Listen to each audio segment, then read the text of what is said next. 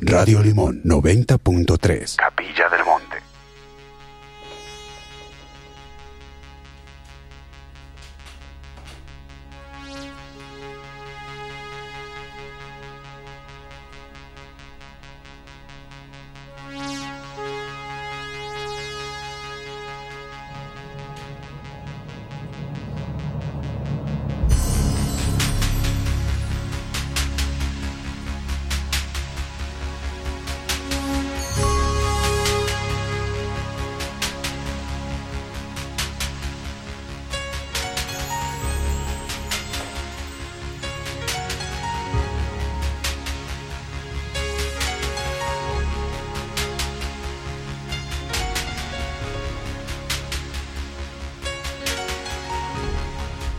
Guamanaica, Ximinica, en este encuentro nuevamente te honramos, Señor.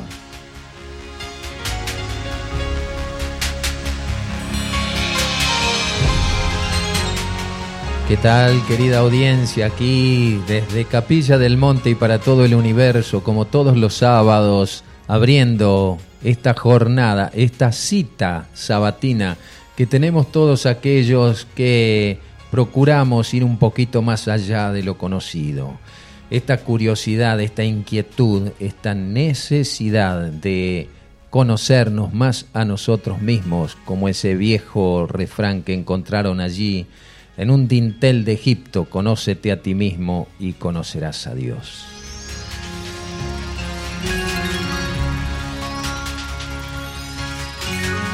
¿Cómo están ustedes? Espero que todos muy bien. Gracias por todos los mensajes que van llegando, inclusive antes de que nosotros abramos el programa.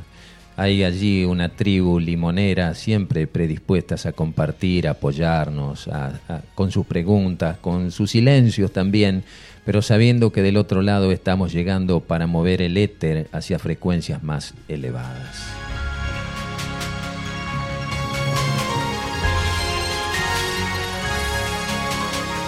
Esta es la edición 127 que estamos compartiendo con todos ustedes cuando cada sábado abrimos diciendo Guamanaica, Ximinica. 90.3 Radio Limón. Una de las preguntas que vengo formulándome y se las transfiero también a ustedes es cómo poder resolver el conflicto entre lo viejo y lo nuevo, sabiendo que el sistema en el cual vivimos es obsoleto e involutivo. ¿Cómo poder despertar interés y buena voluntad en todas las personas que percibimos estamos repitiendo patrones que solo conducen a experimentar el sufrimiento como una manera exigua de relacionarnos los humanos, tanto entre nosotros como con tantos y múltiples formas de vida. Pareciera que el estancamiento en el cual nos encontramos ha minado nuestras fuerzas de voluntad y volvemos a caer en el sálvese quien pueda. Al mismo tiempo que reconozco y agradezco el esfuerzo que la jerarquía espiritual de los grandes maestros hace para penetrar en el campo mental de los humanos con el propósito de impartir conocimiento y voluntad al bien. Si los asuntos mundiales van a ser transformados de modo que lleven al establecimiento de correctas relaciones humanas, es esencial que los nuevos valores emerjan dentro de la vida humana.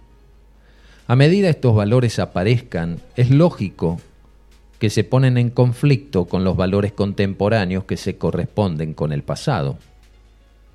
Donde se encuentra la separatividad, la competencia desleal, la ambición y la irresponsabilidad, debe producirse la inclusividad, la cooperación y la responsabilidad al bien común.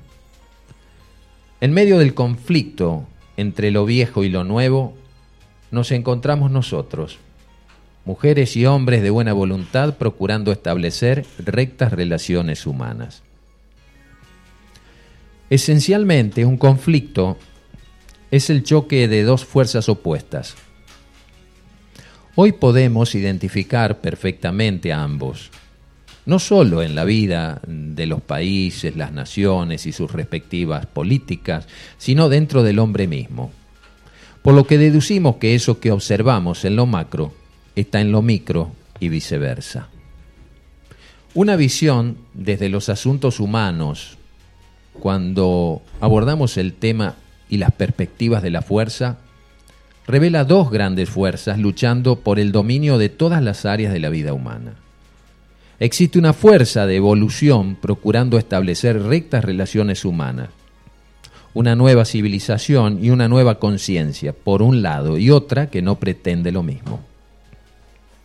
Recordarán el viejo refrán, a río revuelto ganancia de pescadores. El tema pasa por la posición que cada uno ha de adoptar. Si aquellos que llevan a combatir las fuerzas involutivas o las que procuran instalar en sí mismos la visión y el idealismo de percibir a la unidad en la diversidad. Para los esoteristas podía ser interpretado como características propias del cuarto rayo, armonía a través del conflicto. Ustedes preguntarán, pero, ¿cómo no reaccionar ante la injusticia y la violencia? No hablo de no reaccionar, sino de cómo reaccionamos. Claro, no justificamos la violencia, sino de emplear otros medios que lleven a producir transformación sin confrontar, sino afrontando los problemas con métodos más inteligentes y convocando a las huestes angélicas para tal propósito. Recordemos que hay antecedentes registrados en la antigüedad donde ante alguna conflagración surgieron seres celestiales que llevaron a solucionar el conflicto. Inclusive hoy, se reportan naves en lugares de alto riesgo como centrales nucleares, bases militares, centros de lanzamientos misilísticos, desactivando lo que podría ser causal de conflictos aún más graves. No, no, no estoy delirando, ¿eh?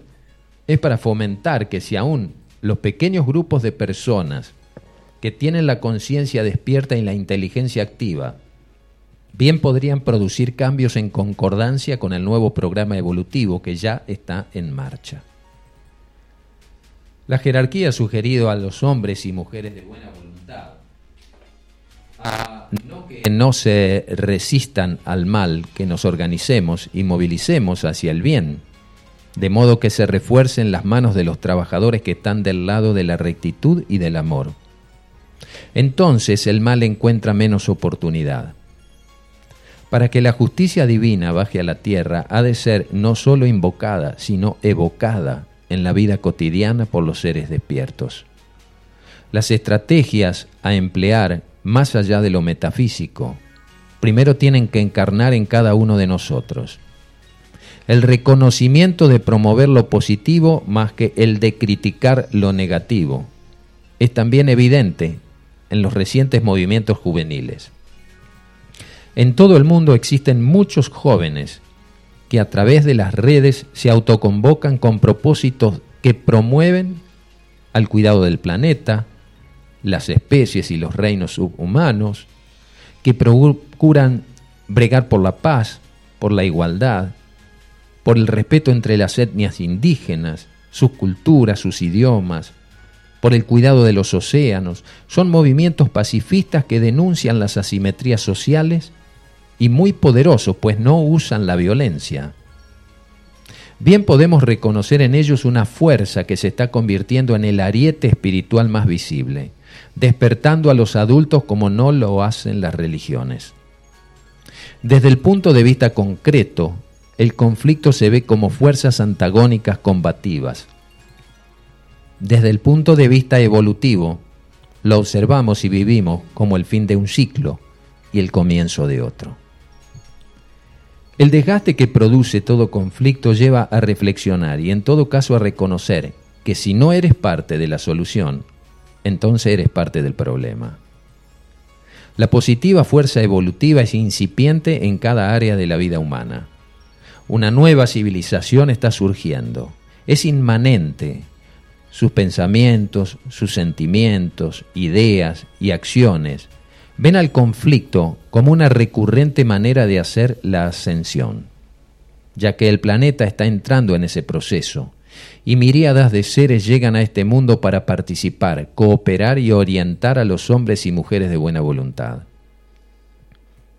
El nuevo orden mundial no es el que quieren instalar las élites dominantes, sino aquel que desde ciclos pretéritos viene programándose guiado por la siempre vigente ley del amor instalada por el gran maestro Jesús Samana.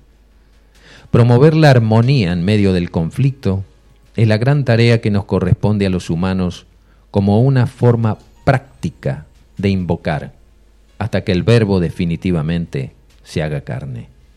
Encarnar en medio de un ciclo y otro es para almas fuertes y comprometidas con el plan superior. Bienvenidas, bienvenidos. Esta es la otra realidad, un puente entre dos orillas.